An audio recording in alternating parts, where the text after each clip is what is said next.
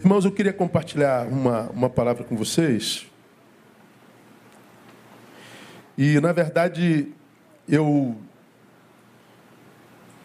Eu já sou velha guarda, né? Eu já estou. Tô, tô assim, eu estou mais próximo de, de, de, pendurar chuteira do que quando do momento que eu, que eu comecei, né? Nós estamos completando 56 anos hoje, desses 56 eu estou aqui há 42 há 30 como pastor. Então, dois terços da minha vida eu passei aqui vivendo a história junto com os irmãos, com aqueles que chegaram, foram embora, voltaram, nunca mais voltaram, e outros que chegaram, e é assim, a, toda a comunidade é cíclica, né? Então, dessa história, eu passo aqui 42 anos e no ano que vem completo 30 como pastor. Pastor é 32, e aqui em outubro do ano que vem eu completo é, em setembro do ano que vem eu completo 30 anos. Amo o Senhor da igreja e amo a igreja do Senhor. Mas como a igreja do Senhor é uma igreja tão, tão, tão híbrida, tão faccionada, tão, tão eclética, tão distinta, tão diferente, eu digo que eu amo a igreja do Senhor, mas eu amo sobretudo ser igreja do Senhor nesse lugar e tenho um, baita de um orgulho de, de congregar numa igreja como a nossa. E nessa oportunidade, na qual nós completamos 56 anos, é exatamente hoje, dia 5 de dezembro de 1965, nossa igreja era organizada. Então, hoje, exatamente hoje, 5 de dezembro, nós completamos 56 anos de vida. E nesse ano de 2021, pós-pandemia, sem que nós tivéssemos planejado, nós estamos entrando no que eu chamei de, vou chamar de terceira onda da nossa igreja. Por isso que eu botei lá, a Igreja Batista Betânia, a terceira onda. Que terceira onda é essa, pastor? Eu vou, explicar para vocês. Eu, na verdade, gostaria muito que a gente pudesse viver um dia como esse, em família.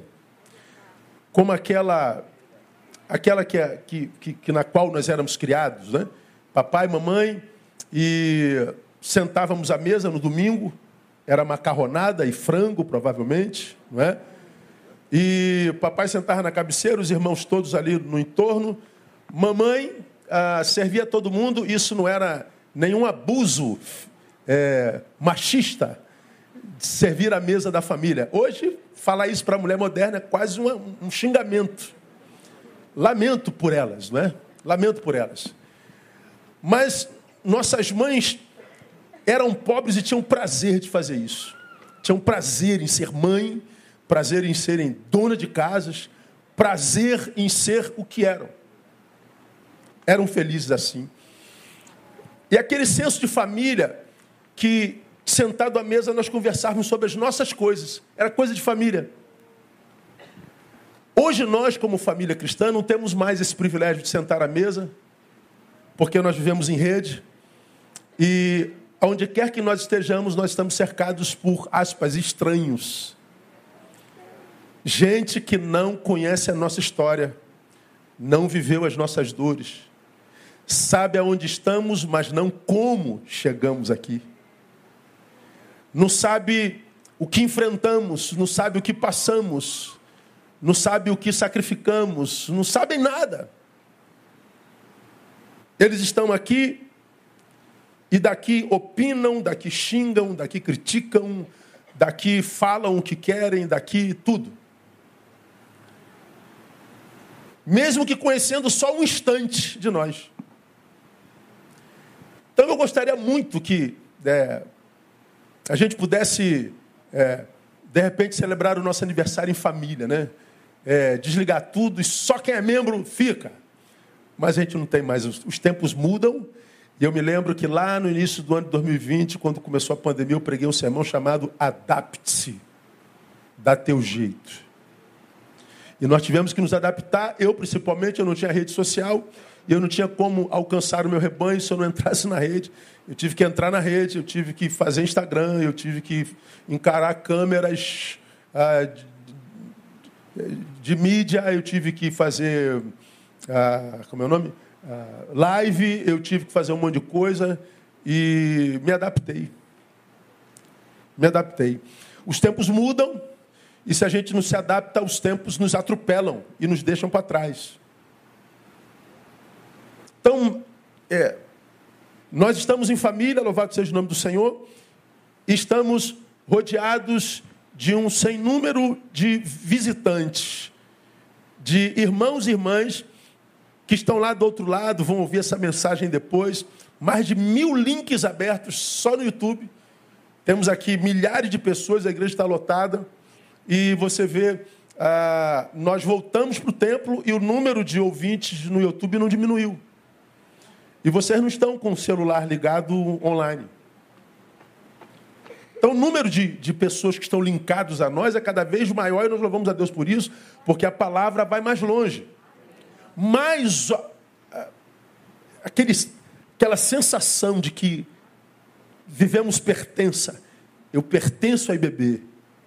Eu sou do corpo IBB. É só presencialmente. Quem está lá atrás, quem está lá longe, se sente família, eu sei.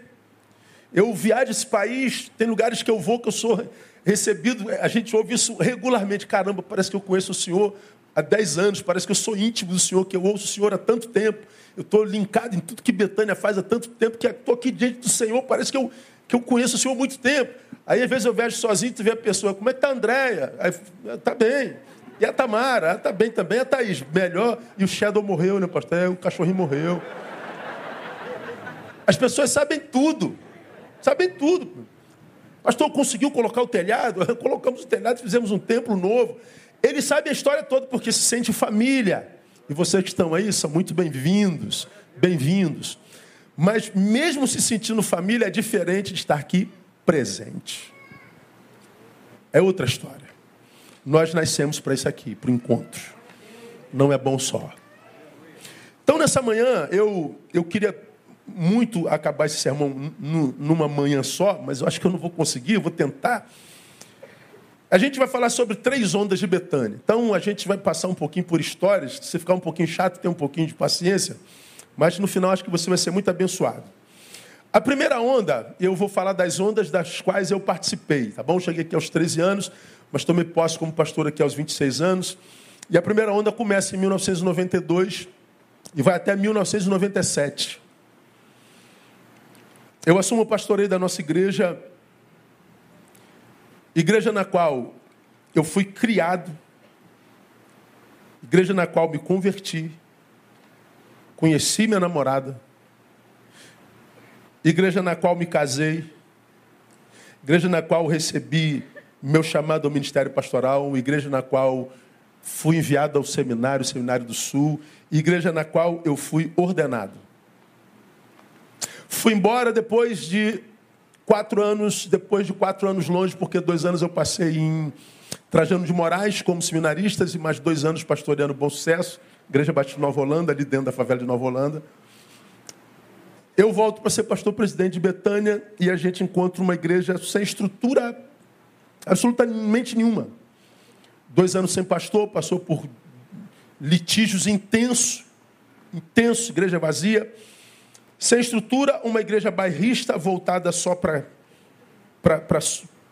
para sua rua, acho que nem para isso era, uma igreja que como é realidade quase que nacional, cheia de donos, famílias antigas que que tomam a rédea e o poder e não largam de jeito nenhum uma igreja, à época, quase geriátrica, porque não tinha mais jovens, quase que nenhum.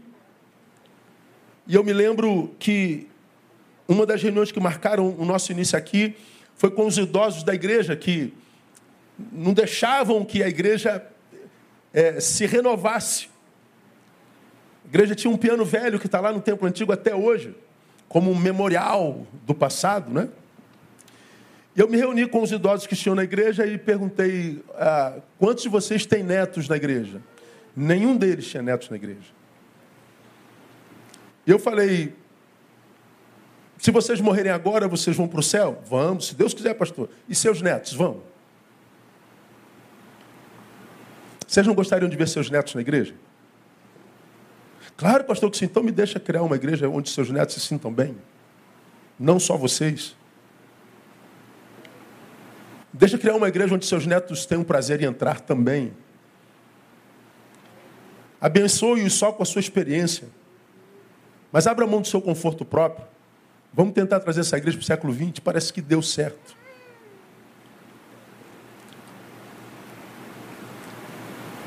Uma igreja geriátrica, uma igreja absolutamente institucional, voltada para a denominação, e uma igreja assim mesmo depois de 27 anos de idade. 27 anos. Nesse período, literalmente, sem o menor exagero, eu vivi os piores momentos da minha vida. De 92 a 97, esses 5, 6 anos, eu vivi os piores momentos da minha vida. Muita dor, muita solidão, muitas dúvidas, muita falsidade, muitas ameaças, enfermidades emocionais, físicas, espiritual Cheguei a fazer tratamento medicamentado, psiquiátrico. E fui tomado por um cansaço extremado aos 26 anos. Em 97, eu já me sentia um homem cansado por causa do que nós vivemos aqui. Já me sentia um pastor desestimulado, questionando o chamado, desejoso ao máximo de desistir. Queria tanto desistir porque eu não me julgava competente próprio do ministério, por causa do que vivia aqui, que eu pedi a Deus autorização para ir embora todos os dias e Deus me deixava. E eu entrei em litígio com o próprio Deus. O símbolo dessa primeira onda é o templo antigo, que era o que nós tínhamos. Aquele templo. Onde ficamos de 92 até 99, início de 2000. Essa é a primeira fase Primeira onda da Igreja Batista Betânia. A segunda onda, estou resumindo tudo, não tem como contar a história toda. Os irmãos que vêm de outra igreja escutam a história toda, né? A segunda onda, ela acontece em 97. E ela vai até agora, 2018. É um tempo de renovação. 97, quando eu estou no auge da minha crise emocional, licenciado por ordem psiquiátrica, por causa das crises que vivi aqui. Por três meses distante de tudo, da faculdade, da igreja, do trabalho secular. Em 97, eu e André passamos por uma renovação espiritual. Uma renovação espiritual que eu, como batista, não acreditava ser possível e nem que o Espírito Santo produzisse aquilo. Eu errava não por não conhecer a palavra de Cristo, mas eu errava por não conhecer o poder de Deus. Em 97, nós passamos por um, por um renovo espiritual tão grande que quando eu voltei à igreja, eu pedi exoneração do meu cargo. A igreja não aceitou a exoneração do meu cargo. E quis experimentar o mesmo que eu experimentei. E Deus derramou sobre nossa igreja em 97 a mesma experiência que eu vivi com minha esposa lá em Penedo, no evento da Igreja Pentecostal de Nova Vida de Marechal. De 97 até dezembro de 99, a gente batiza quase 680 pessoas. E no final de 99, início de 2000, nós entramos nisso que nós chamávamos de tabernáculo, que era uma lona. E por que uma lona? Porque a igreja cresceu tanto. No início da segunda onda que se deu em 97, por causa do que aconteceu comigo, eu trouxe para cá, que nós não tínhamos tempo de construir um um templo de alvenaria e nem tínhamos recurso. Pregando em volta redonda, vi o templo da igreja, projeto Vida do, do, do, do apóstolo Joel. E eu falei, meu Deus, é isso. Eu trouxe, fotografei tudo. Naquela época eu lembro que eu comprei aquela maquinazinha que era descartável. Alguém lembra o nome daquilo, cara? Você usava e jogava fora? Hein? Polaroid, é. Aí eu comprei, tirei foto, trouxe para a igreja, a igreja viu, a igreja apaixonou-se. E falei, é isso. Montamos o tabernáculo, eu me lembro quando nós entramos nesse lugar, ah, terminou o culto de domingo, eu não avisei a igreja que amanhã começaria a montagem da lona. E a montagem da lona durava cinco dias. A igreja foi embora no domingo, segunda-feira começaram a montar. Quando voltou no domingo seguinte, o templo estava pronto. Pelo menos a lona foi um foi um espanto ver esse negócio, esse gigantismo que era isso aqui para aquela época, um, um templozinho que cabia 150 pessoas. Viemos para cá, para um lugar que cabe mais de mil. E a gente foi tomado por uma, por uma alegria tão grande. Quando nós inauguramos isso aqui, no, tudo no chão, quem é da antiga aqui lembra que quando a gente adorava era aquele poeiral, né? Que era, era só o cimento. Meu irmão, aqui, aqui tem. Solta a fumaça aí, ó, ó, pessoal, solta a fumaça aí. Dá para soltar não? Ó, a fumaça lá. Então, essa fumaça que você vê aqui, que é, é máquina, essa fumaça era poeira que levantava do chão. E aí depois, alguém teve a excelente ideia de botar, porque era muito quente, aquelas. Tinha um ventilador que saiu uma aguinha. Aí saía aguinha com poeira no cabelo das irmãs. Olha que coisa maravilhosa, irmão.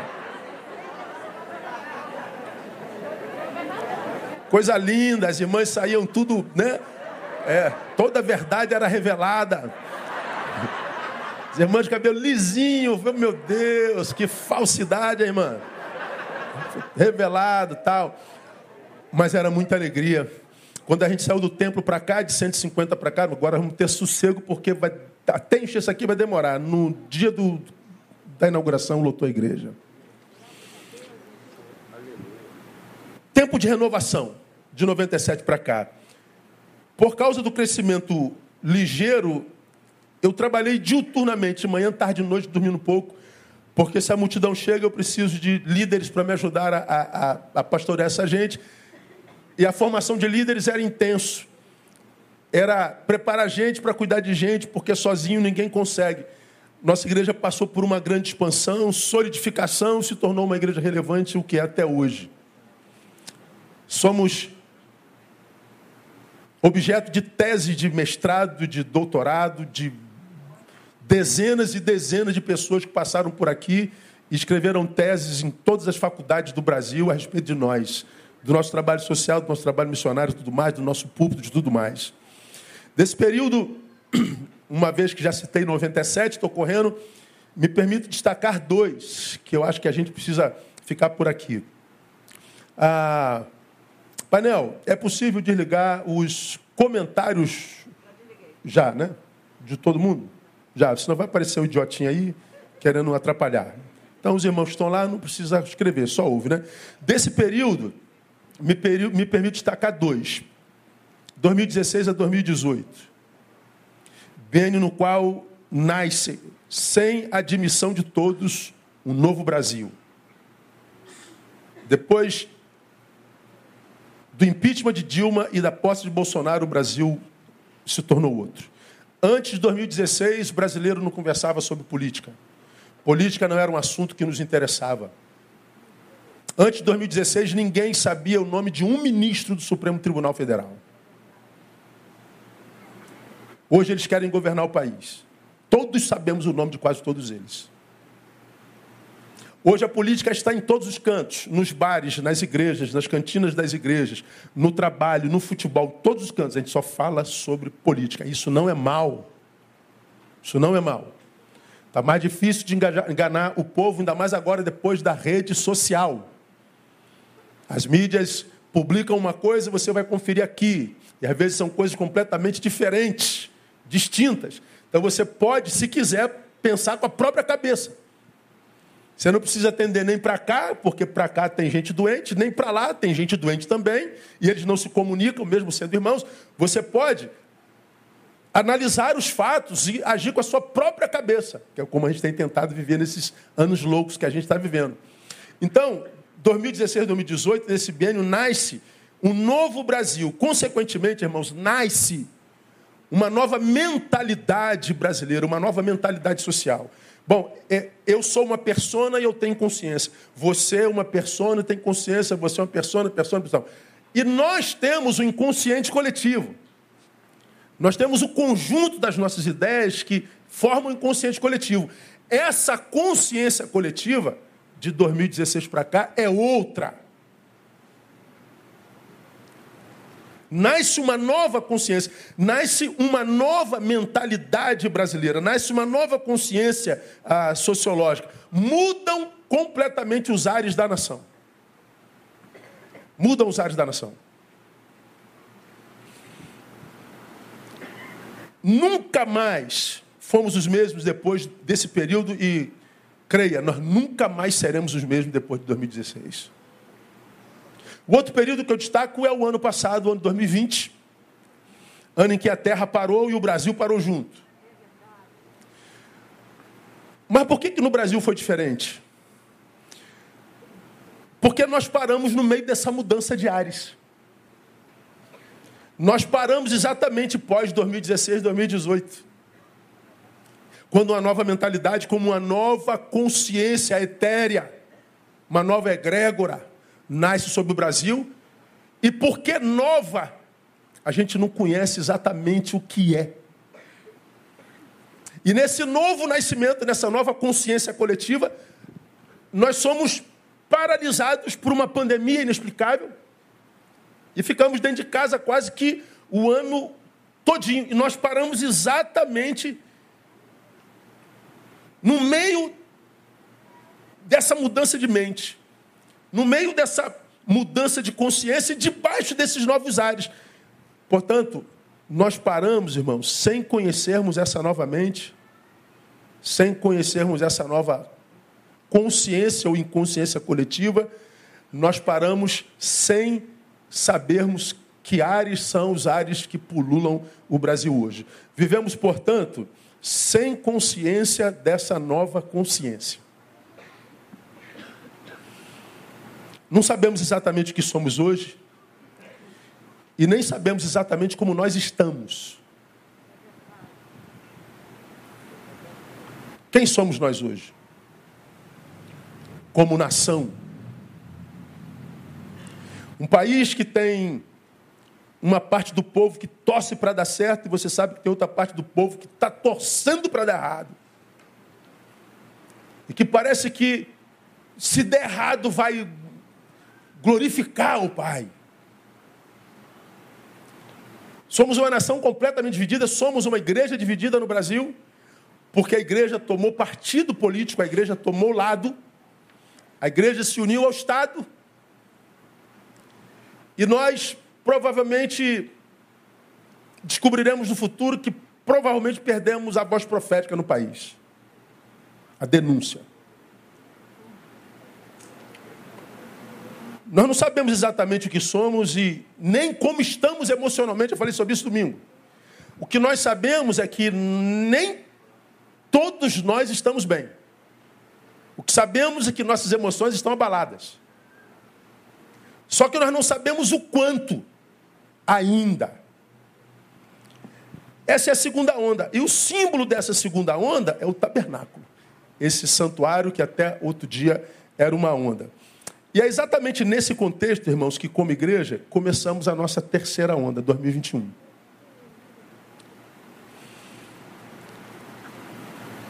Como sociedade, quem é que nós somos hoje? Como estamos? Que consciência é essa? Debaixo de que novos ares está o Brasil? O que, é que nos espera no futuro? E, sobretudo, que igreja nós somos essa que voltou depois de dois anos fechado. Você está voltando para sua igreja e você olha assim para o lado, né? Você fala assim, gente, não conheço ninguém mais. Está passando por isso ou não está? Quem está ali fora, molecada que está vendendo bis, vendendo camisa, toda hora, 10, 15, 20 pessoas. Onde é que é o banheiro? Onde é que é o banheiro? Gente, o pessoal não sabe onde é o banheiro da igreja. Gente nova.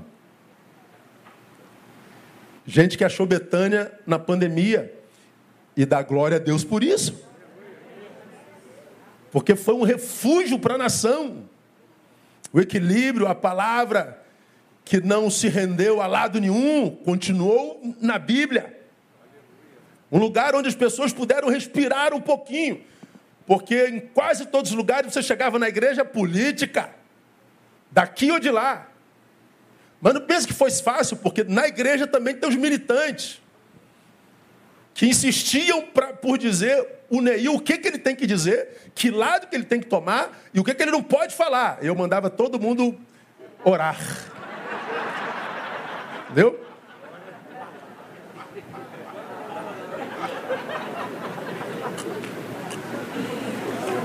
Se eles iam orar, eu não sei. É nesse tempo que a gente começa a terceira onda e a pergunta é: que igreja nós somos? Que igreja nós queremos ser? Quando eu pensei em três ondas, irmãos, eu pensei em três períodos da história de Israel. Foi, foi o que me veio à mente. Três realidades, três ondas vivenciadas por Israel desde a saída do Egito, passando por sua peregrinação pelo deserto, até a sua entrada de Canaã. Já fiz citações disso aqui, mas eu me permito ah, passar por ela para a gente chegar onde a gente quer chegar. Três ondas vivenciadas por Israel desde o Egito até Canaã. Acho que todos nós conhecemos, eu não, não vou ler todo o texto, mas só para citar os irmãos. A primeira delas, que eu destaco, primeira realidade dos que receberam a promessa, lá no Egito, a quem Deus usou, Deus usando Moisés para dizer ao povo e a Faraó: Deixa meu povo ir, porque o povo estava debaixo de promessa que Deus o tiraria com mão forte. De todos aqueles que receberam a promessa da terra prometida, só dois entraram na terra prometida. Nome deles, me digam vocês: Josué e Caleb. Dos que receberam a promessa, me acompanhe no raciocínio. Dos que receberam a promessa lá, só dois tomaram posse dela.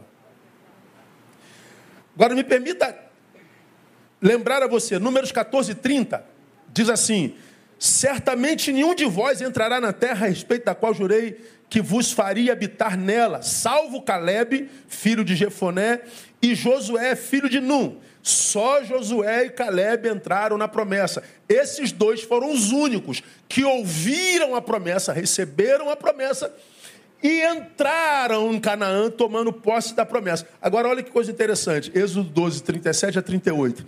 Assim viajaram os filhos de Israel de Ramsés a Sucote.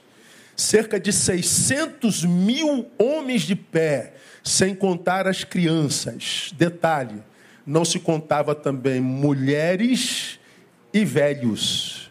Só se contava homens que podiam ir para a guerra. Só de homens que podiam ir para a guerra, 600 mil pessoas. Historiadores acordam que saíram do Egito algo em torno de 3 milhões de pessoas. E mais, o versículo 38 diz: Também subiu com eles uma grande mistura de gente, e de rebanhos, de manadas, uma grande quantidade de gados. Por quê? Porque não era cativo do Egito só os judeus. Haviam outros povos que estavam cativos. Quando a libertação veio, Israel sai junto com Israel vai uma multidão de gente. Só em Israel tinham 600 mil homens prontos para peleja. Então, vamos imaginar que somando os outros povos, nós chegamos aí a 4 milhões de pessoas saindo do Egito rumando a terra prometida. Desses 4 milhões, quantos entraram lá? Dois. Vai vendo. A segunda realidade, digamos, segunda onda. Os que tomaram posse da promessa não experienciaram o que aqueles que receberam a promessa experienciaram. Bom, dos que saíram de lá, só dois entraram, mas entrou também uma multidão. Nasceram no período de deserto, onde eles passaram 40 anos peregrinando. Então, em 40 anos, nasce muita gente. Não tinha, lembra, é, método anticoncepcional. Então, as produções eram um atrás da, outro, da, da outra. Então, os que entraram na terra prometida, ou seja, os que tomaram posse da promessa, não foram alvo da promessa. E eles não experimentaram o mesmo que aqueles da promessa experimentaram. Ou seja, eles não viveram o cativeiro de 430 anos, eles não sabem o que é ser escravo. Receberam um prêmio de uma terra que mana leite e mel, sem saber o que é, que é a escravidão, sem saber o que é humilhação, sem saber o que é dor, sem saber o que é perder o direito de ir e vir, não vivenciaram uma expectativa da libertação, não foram testemunhas de gerações e gerações e gerações que nasceram e morreram no cativeiro. Foram 430 anos de cativeiro. Quatro séculos mais 30 anos.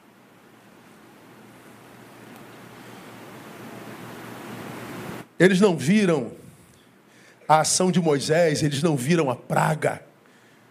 Eles não viram os gafanhotos, os sapos, a água feita sangue. Eles não viram a nuvem de morte levando todos os primogênitos do Egito. Grande parte deles é, nasceu no caminho, não viram os primeiros anos, onde a nuvem acompanhava de dia para que o sol não queimasse demais, e nem o redemoinho de fogo à noite para que o frio não matasse. Eles não viram a rocha sendo ferida, eles não viram o pão brotando da terra, eles não viram o codorniz caindo do céu. Eles receberam a terra de que mana leite e mel de bandeja. É mais ou menos como essa geração, irmão, que já nasce no conforto da internet. Não consegue imaginar o que era a vida sem ela. Ele não consegue imaginar, por exemplo, você tendo que ir pregar em São Gonçalo com o guia Rex na mão. Lembra disso? Guia Rex, Rex é nome de cachorro, pastor. É mais ou menos isso aí mesmo.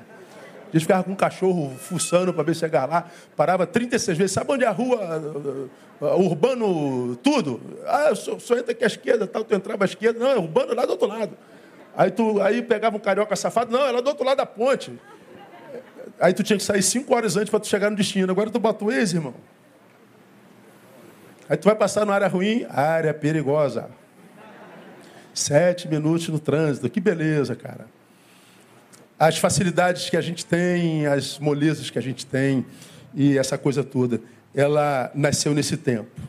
Bom, como consequência disso, os que tomaram posse da promessa, sem tê-la recebido, mesmo de posse da promessa, receberam o Canaã, se corromperam e deixaram o Senhor.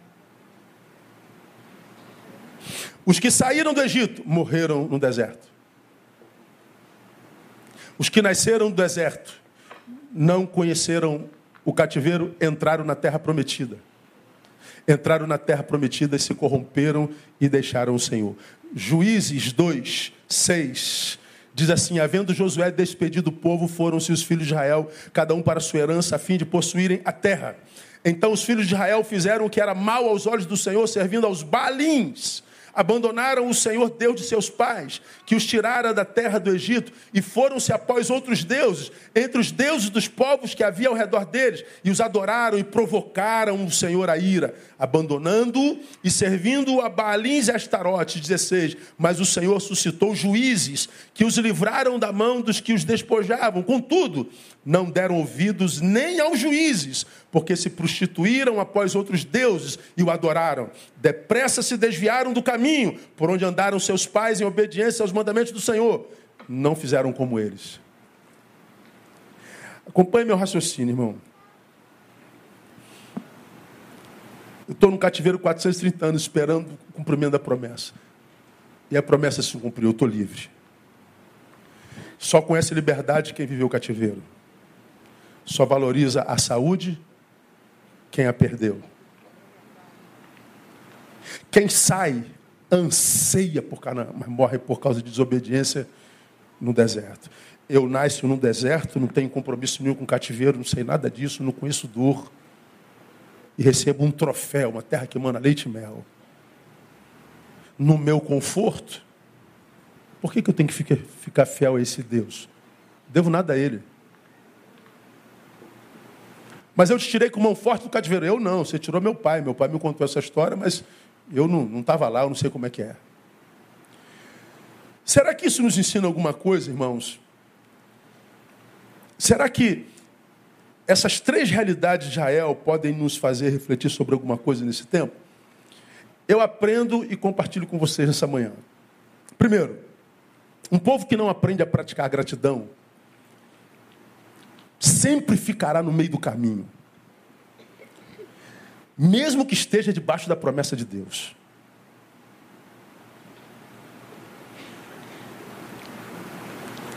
O texto que nós lemos em Números 14, 30 diz que os que saíram do Egito, dos que receberam a promessa de uma terra que manasse leite e mel, só dois entraram. Já lemos isso aqui.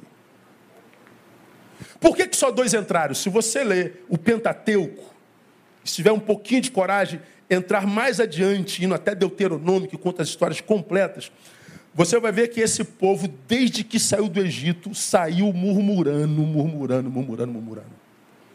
Eu não preciso ler 200 versículos aqui para lembrar a vocês. Primeira murmuração se dá diante do mar, vocês lembram disso. Nos tiraste do Egito para morrer aqui, afogado, ou sobre a espada de Faraó? Aí Deus abre o mar. Chega do outro lado, eles murmuram porque não tem água. Deus tira a água da rocha. Mais adiante eles murmuram porque estão com fome, aí brota pão da terra. Eles murmuram de novo e cai codorniz do céu. Eles murmuram de novo e Deus foi suprindo, suprindo, suprindo, suprindo, suprindo. E o que é interessante, irmãos, a, a provisão de Deus, o livramento de Deus, a misericórdia de Deus, a presença de Deus, o redemoinho que aquece, a nuvem que livra do calor, nada disso foi suficiente para gerar gratidão naquele bendito povo. De Sucote até Canaã, do Egito até Canaã, são 200 quilômetros. Hoje, de carro, a gente faz em duas horas. Eles levaram 40 anos. A pé podia fazer em três meses com uma multidão daquela. Mas por que, que levaram 40 anos? Porque Deus os fez rodar no deserto para ver se brotasse neles gratidão, para ver se eles tomassem consciência do fato histórico que estavam vivendo, um fato que estava para muito além da própria história de cada um deles. Mas o povo não conseguiu gerar no peito o senso de gratidão. Escuta uma coisa, minha igreja. Uma pessoa que não aprende a praticar a gratidão sempre vai ficar no meio do caminho. Deus rodou, rodou, rodou por 40 anos. Não é só por castigo, é por graça. Vão ver se rodando vocês criam consciência. Vão ver se sofrendo vocês criam consciência. Vão ver se perdendo vocês valorizam o que têm. Não adiantou. Eles saíram do Egito, mas não entraram em Canaã ficaram no meio do caminho por causa da ingratidão. Para mim, isso é um princípio imutável.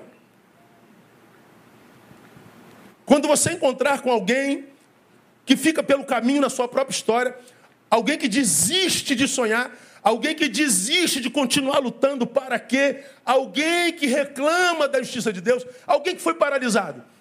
Faça um, uma anamnese na sua história e você vai ver que tem marcos de ingratidão. Deixaram simplesmente de dizer uma palavrinha mágica: obrigado. Faltou pão. Droga, murmúrio. Não, cara, você não foi sustentado até aqui. Igreja, nós, é, como igreja, não podemos perder isso de vista jamais. A gratidão deve ser o nosso modus vivendi. A gratidão deve ser a, a nossa ambição, a gratidão deve ser o que norteia o nosso pensar, o nosso fazer e o nosso realizar. Porque quando nós vivemos gratidão, nós deixamos os céus abertos sobre nós. Nós já aprendemos sobre isso aqui. Gratidão vem da mesma raiz da palavra caris, que é graça. O primeiro fruto de quem está debaixo da graça é gratidão. Como nós aprendemos na palavra que a minha graça te basta, diz o Senhor para Paulo e para nós, ele está dizendo, Neil, quando eu sei que a minha graça te alcançou e você a valorizou, quando você faz brotar de você gratidão. Qual foi a última vez que você agradeceu a alguém pelo que ele te fez? Já contei aqui 1720 vezes. Hoje vai a milésima, septuagésima, vigésima segunda. Meu irmão Nélio, Nélio Barreto. 18 horas vindo da, da central do Brasil de trem para Realengo. É fácil entrar naquele trem, irmão? 18 horas, irmão? Quem tem essa experiência gloriosa aí? Oh, você sabe do que eu estou falando. O trem nem para, nego já está pulando pela janela para entrar. Porque tu já está morto, irmão, do trabalho, você quer vir sentado babando até Realengo, Santa Cruz, sei lá. Pô, meu irmão tinha dobrado o plantão dele, Justiça Federal. Pô, o Nélio estava um caco, o Nélio me contou esse, esse caso. Aí ele falou, cara, meu Deus, me dá um lugarzinho, eu não estou aguentando, eu, vou desmaiar em pé. Pô, o Nélio entrou pela janela, cara, aquela correria toda, sentou. Ele falou, ah, meu Deus, muito obrigado. E aí ele encostou. Aí lá no ponto final entra uma mulher com a criança no colo. Aí você sabe que criança no colo de uma mulher gera sono em todo mundo que está sentado, não é verdade? É sonífero. A mulher vai passando, o pessoal vai dormindo. Ó, o Nélio estava aqui, a porta lá. Aí a mulher veio de lá para cá e falou assim: Não, senhor, pô, tem tanta gente lá, ela não vai parar aqui. Ela não, ela não vai parar aqui, não. O senhor não vai fazer isso comigo, não. E a mulher vinha andando, a mulher vinha andando, vinha andando, vinha andando, vinha andando. Parou onde? Na frente do meu irmão. Né? Ele falou assim: durma ou não durmo? Durma ou não durmo? Eu não, não vou conseguir dormir com essa mulher com a criança no colo. Aí o que, que, ela, que, que ele faz? Ó, oh, senhora, pode sentar aqui. Ela sentou, ela estava acompanhada de uma amiga que falou assim: agradece o moço. Ela falou assim: não fez mais do que a sua obrigação. Meu irmão, eu me conheço, cara. Sim, irmão. Chega a dar um, um. Não dá um negócio ruim aí, fala a verdade. Irmão. Ingratidão, cara.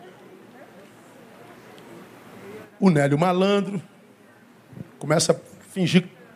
Minha carteira, minha carteira, cadê minha carteira? Minha carteira, minha carteira.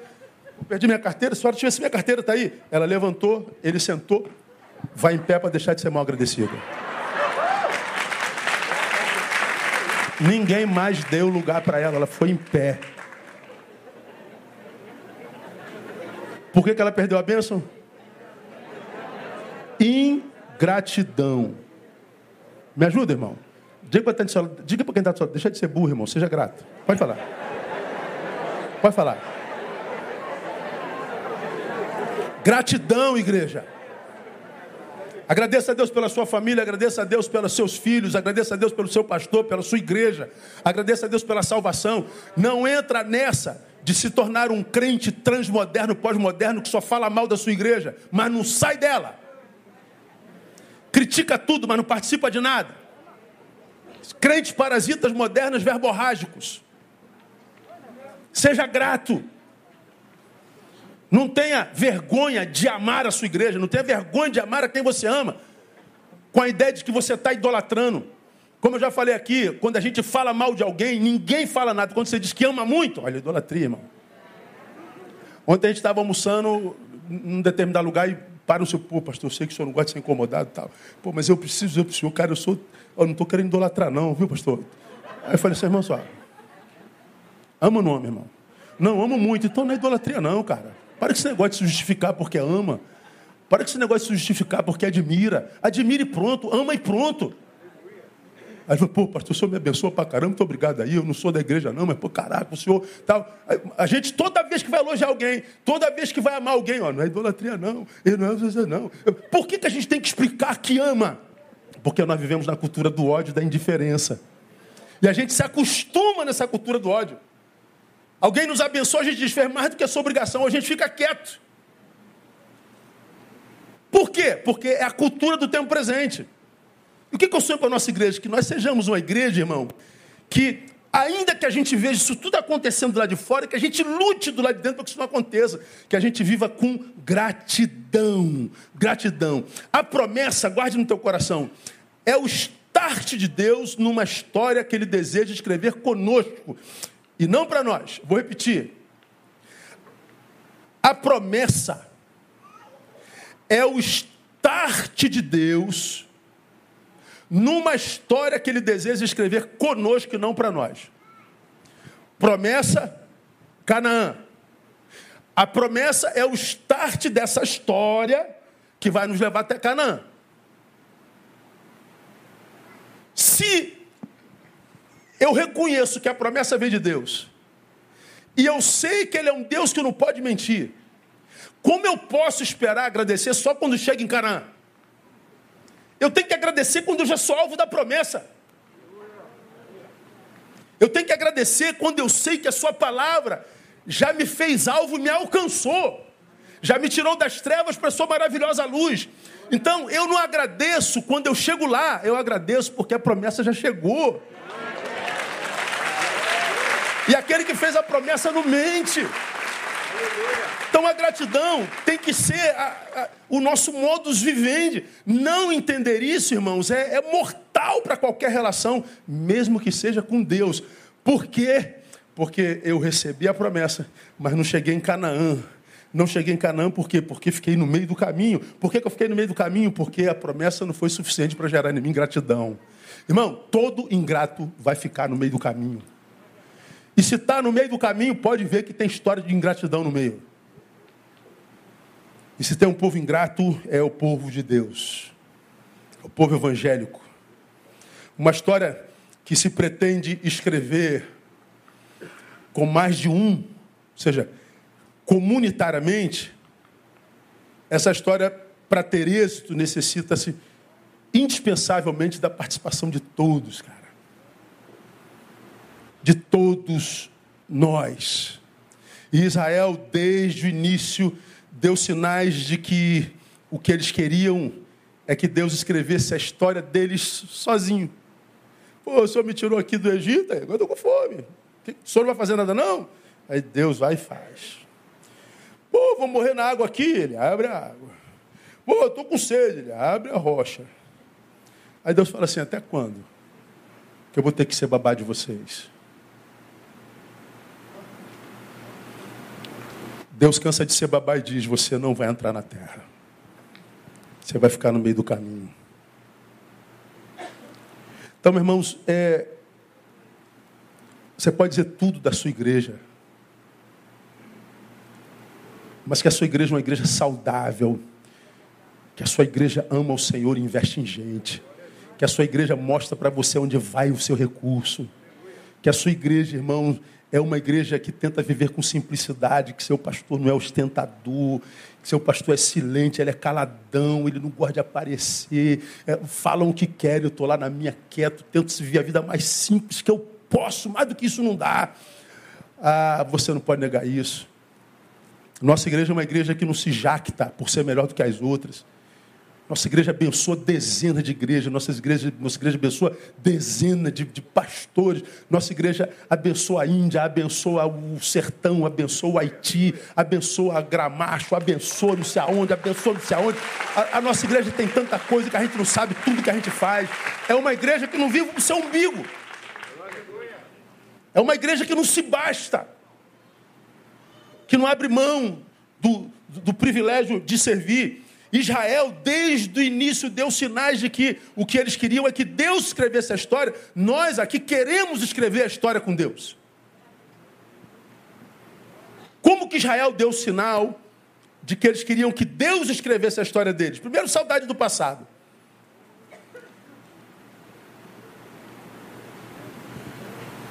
Números 14, de 1 a 4. Então toda a congregação levantou a voz e gritou, o povo chorou naquela noite, e todos os filhos de Israel murmuraram contra Moisés e Arão, e toda a congregação lhe disse: Antes tivéssemos morrido na terra do Egito, ou tivéssemos morrido neste deserto, por que nos traz o Senhor a esta terra para cairmos à espada? Nossas mulheres, nossos pequeninos serão por presa, não nos seria melhor voltarmos para o Egito? E diziam uns aos outros: Constituamos um por chefe e voltemos para o Egito. São os saudosistas Saudosista na igreja é um problema, porque ele está sempre voltado para o passado. São os velhinhos no nosso início que eu disse: me deixa criar uma igreja para os seus netos. Porque não é possível que uma vovó não consiga se alegrar vendo seu neto adorando o Senhor. Não é possível que um, um vovô não consiga se alegrar vendo sua netinha dizendo: Papai, vamos para a igreja. Porque para onde que os nossos netos estão indo hoje, irmãos?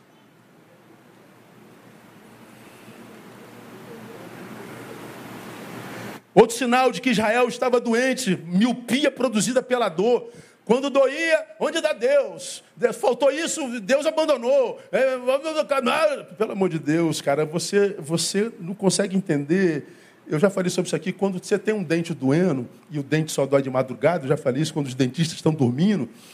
E aí é uma dor diabólica, você diz que vida miserável, esse dente só dói, ah, tem um dente doendo, a vida estragou. Tá, se tem um doente, tem 31 outros que não estão doendo. Se a vida não presta por um dente que dói, o que é a vida com 31 dentes que não dói? É mais motivo para agradecer ou para murmurar? Só que quando o sujeito está doente, por causa do dente que dói, a vida para de prestar. Os outros 31 dentes perdem sentido.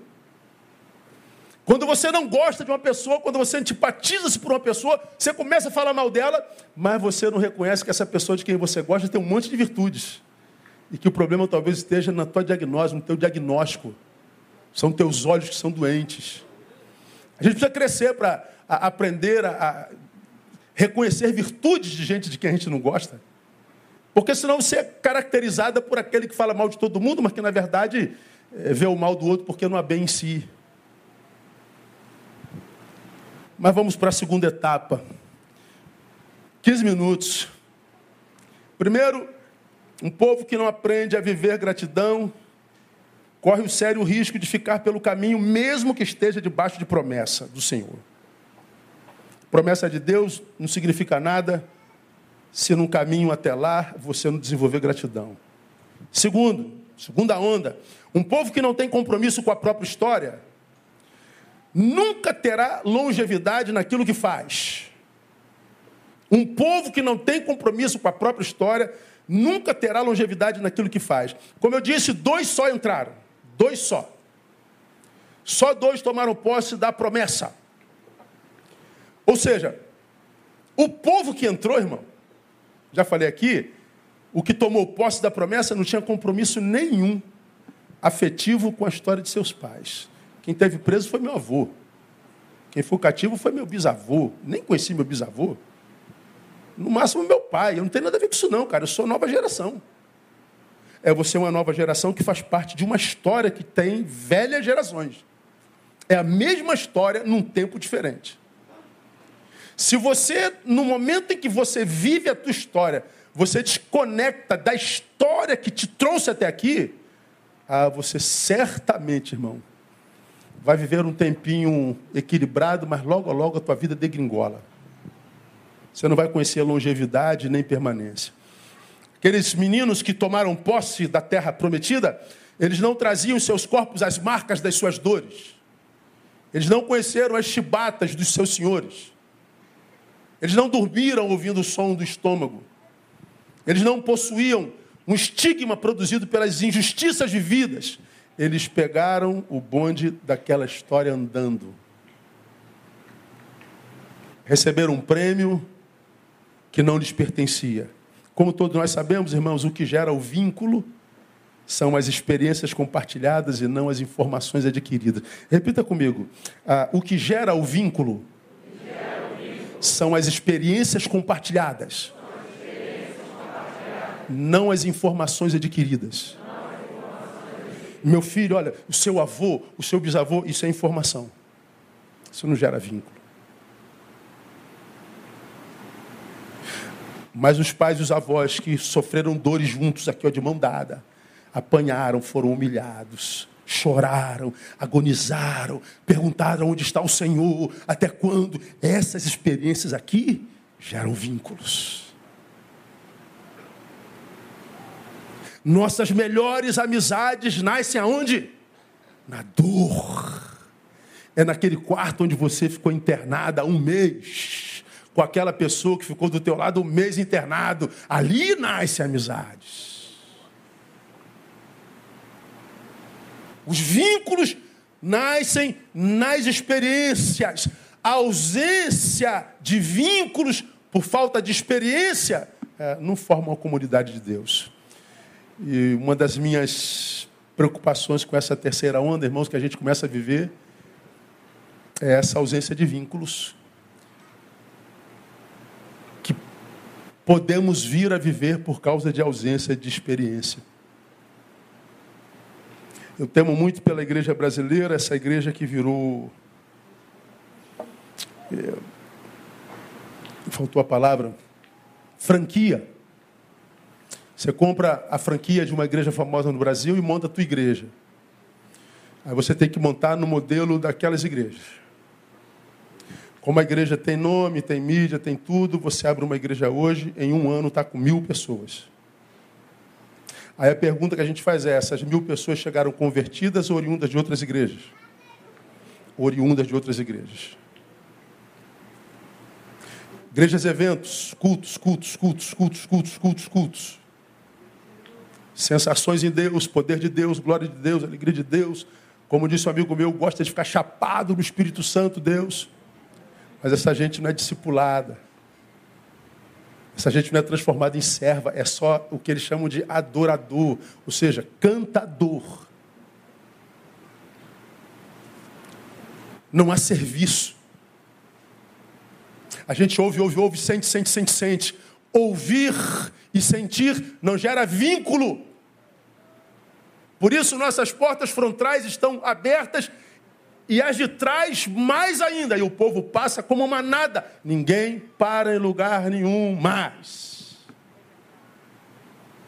Todo mundo procurando lugar mais confortável. E num tempo como o nosso, onde imagem e ostentação regulam o comportamento humano, num tempo como o nosso, onde o ético foi substituído pelo estético, onde o nós cedeu lugar ao eu, dificilmente a gente cria vínculos. Todo mundo querendo ser visto, todo mundo querendo é, ser promovido, todo mundo querendo ser reconhecido, todo mundo querendo glória. E aí a gente tem. corre o risco de ter uma igreja que, como eu falei aqui domingo passado, é a semelhança de um saco de batata. E um saco de batata é diferente de um purê. Podemos tornar uma igreja que é um saco de laranja, que é diferente de uma laranjada. Um saco de laranja, basta que corte um fio e ela se dissolve. Uma laranjada, ah, nunca mais a gente consegue separar. E por que, que uma laranjada a gente não consegue separar? Porque as experiências são vividas por todas as laranjas, todas elas são esmagadas. O purê é inseparável porque todas as batatas são inseparáveis. É como aquele diálogo da galinha com o porco. E a galinha disse: Você não se envolve com nada. Veja, eu dei os meus ovos. E aí o porquinho pediu para ela olhar para o prato e viu que eles estavam comendo bacon. Entendeu não?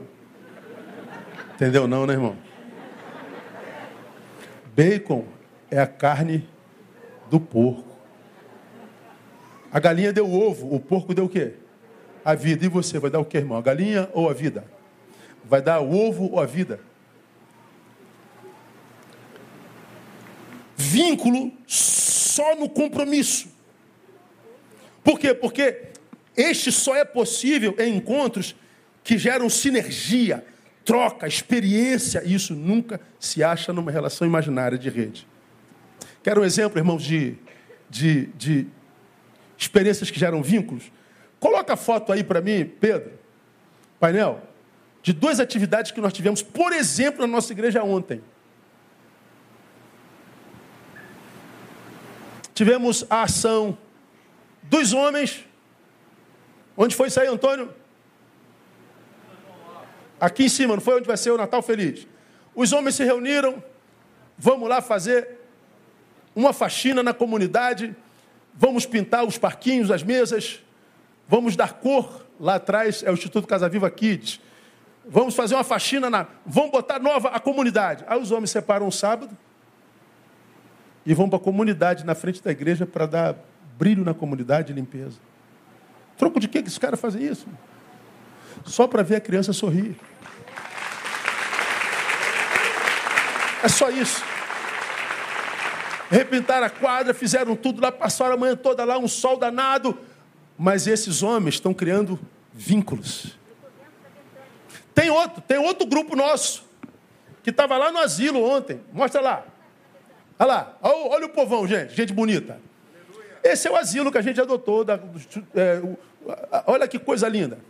Todo o jardim, pintura toda, olha, era desse jeito aí. Ó. Chegaram lá, começaram a pintar tudo. Esse jardim foi feito outra vez. A, a, a, a rua, esse terreno era todo de, de, de chão, de barro, era lamaçal danado. Agora tem asfalto até lá dentro, que é um terreno grande. Está lá mulher com pintal, pincel na mão, homem com pincel na mão, outro está fazendo faxina, outro está não sei o quê. Está todo mundo ali sorrindo, pintaram lá o, o, o, o negócio dos velhinhos lá fazendo exercício E passaram lá, lá, com a mão na massa, todo mundo fazendo calo. E a gente fala assim, cara, o que, que esse pessoal tá. Você não tem que fazer na vida, não, gente? Você não tem casa para cuidar, não? Não tem panela para aderear, não? Não tem filho para cuidar, não? Tem, todos eles têm.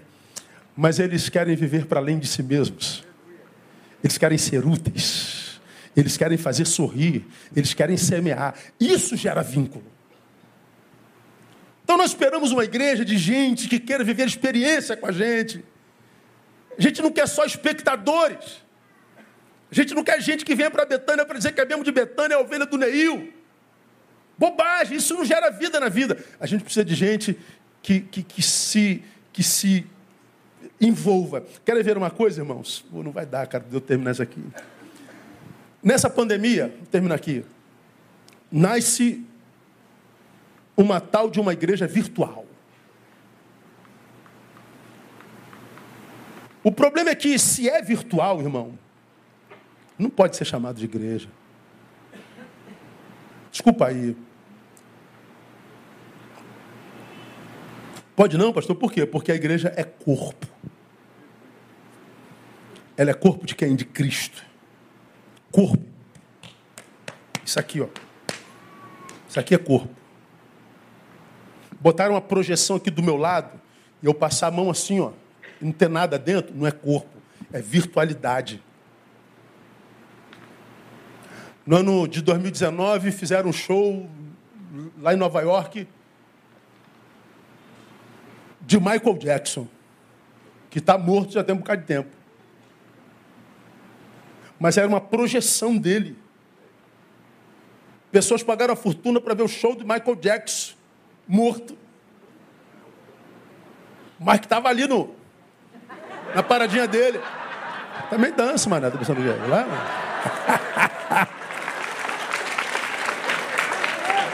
Como é o nome disso aqui? Moonwalk. Moonwalk, é, sei tudo de dança. O cara tá lá vendo o, o Michael Jackson. Passa a mão lá, ó. Não tem corpo, é virtual, não é corpo. Não é o Michael Jackson. O Michael Jackson não está entre nós. E nós aceitamos aquilo como sendo ele, por causa do afeto que nos une à história dele, mas ele não está ali.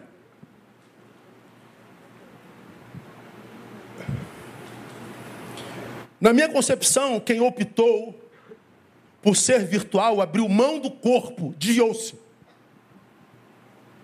O corpo de Cristo, irmãos, ele, ele é vivo. O corpo de Cristo pulsa. O corpo de Cristo corre sangue nas veias, sente, chora, ri, se decepciona, compartilha empatia. O corpo de Cristo é agente de transformação, é pacificador. O corpo de Cristo sinaliza o reino de Deus entre os homens. E aí, o que me abençoou demais nesse tempo aqui, irmãos, é quando Jesus chama a igreja de seu corpo. O que ele está dizendo, sobretudo, sabe o que, irmãos? Que o corpo de Cristo é humano. O corpo de Cristo é humano. Não é etéreo, não é espiritual, não é virtual, é humano. Nós somos o corpo de Cristo. Nós sentimos, nós choramos, nós nos decepcionamos, nós servimos, nós estendemos a mão, nós perdoamos, nós somos perdoados, nós somos vivos.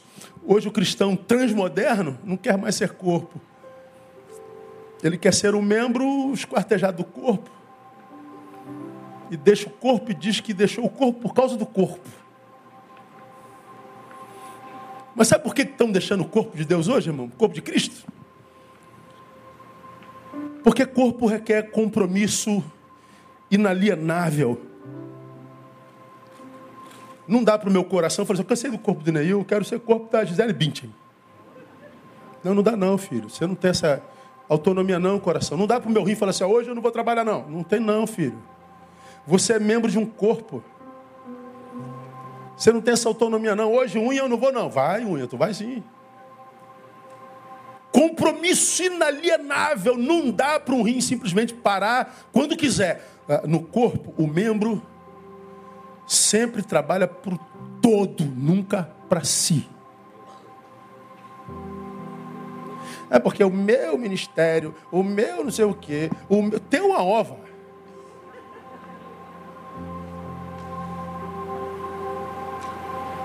Tudo é de Cristo. E ser corpo de Cristo é um privilégio. Privilégio. Saber que Deus poderia colocar no meu lugar alguém muito mais capaz do que eu. Mas ele falou: não, é tu, moleque. Quantos queriam estar tocando ali no lugar do Joel? Quantos queriam estar ministrando no lugar do... Quantos queriam estar traduzindo aqui no lugar da Marta? Quantos gostariam de gosto? Quantos? Deus deu a gente. E tantos de nós não usufruem dessa graça, desse privilégio, porque eu não estou sendo reconhecido, você não quer se submeter à liderança, você não quer, desquadra, tá bom. Fica aí, paradinho aí. Corpo requer compromisso inalienável. Por isso tem gente que não quer estar no corpo, porque não quer compromisso. Prefere ser verborrágico. Corpo requer cuidado unilateral, com prejuízo do todo, se tal cuidado não houver. Eu sou o corpo, irmão, mas se o meu coração pipoca, eu tenho que ir para o cardiologista. Se eu quebro a perna, eu vou para o ortopedista. É um membro que quebrou, um membro que deu ruim. Mas se eu não cuidar desse membro, o corpo todo padece.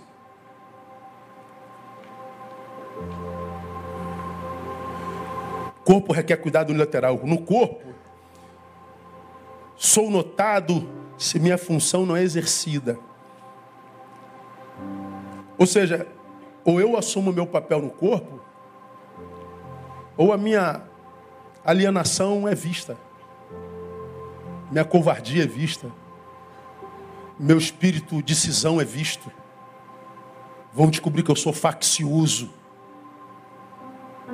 Por isso que ninguém quer corpo.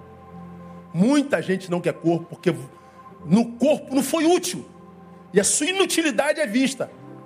Como ele tem compromisso consigo mesmo, com a própria imagem, ele prefere estar do lado de fora. Mas com tristeza na minha alma digo que grande parte do povo de Deus nessa pandemia foi primeiro, atropelado pelo comodismo, que dificilmente volta para o corpo. Vai ficar no conforto da sua casa vendo pela internet. Segundo, grande parte do povo de Deus vivenciou a ressurreição do velho homem. Dois anos longe, o velho homem ressuscitou. O egoísmo voltou, o hedonismo voltou, o exibicionismo veio com força. O tempo de gente exibicionista. Grande parte do povo de Deus foi sequestrado por ideologias do presente século. E por causa de ideologias deixaram de amar pai, mãe, irmão, irmãos, vocação, sua liderança, a gente que te formou, que te trouxe desde a infância e você está brigando por gente que nem sabe que você existe.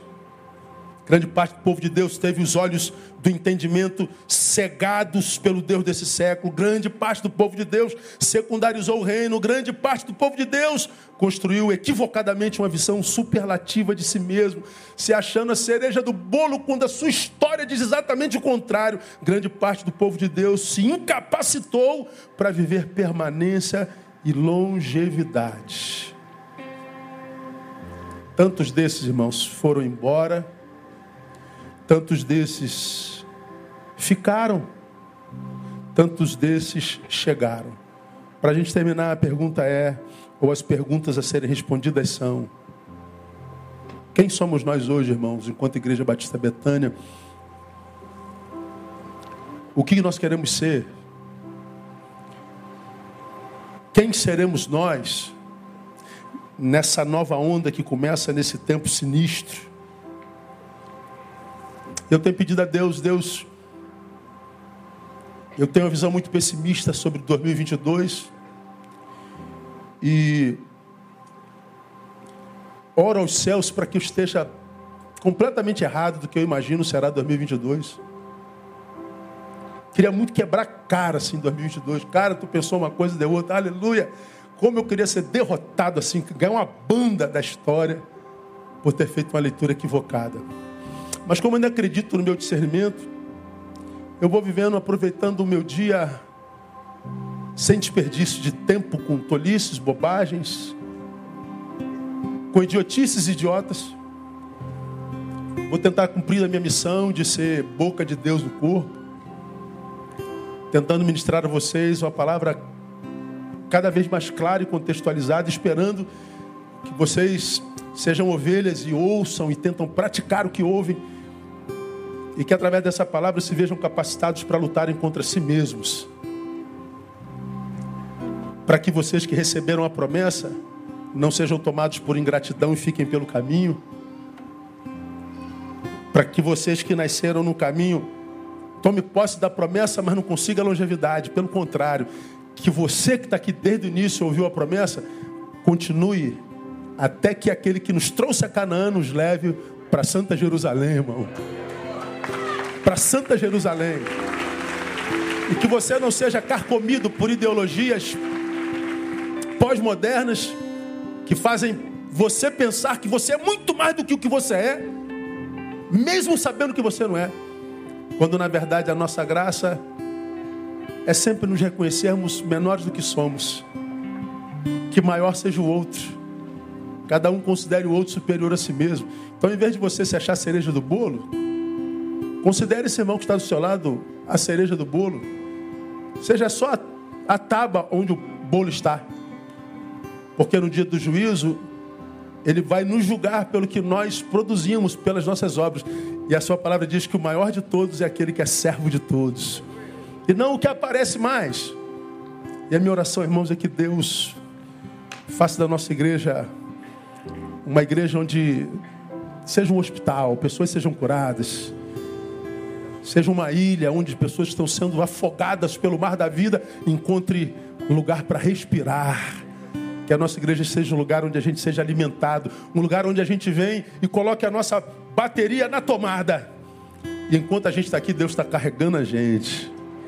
Durante a semana a gente descarrega, mas a gente volta domingo, ele carrega a gente de novo. E a gente descarrega não em brigas infundadas, mas servindo, salgando, iluminando. Que Deus nos dê essa graça no nome de Jesus. Aplauda Ele. Vamos cantar essa canção.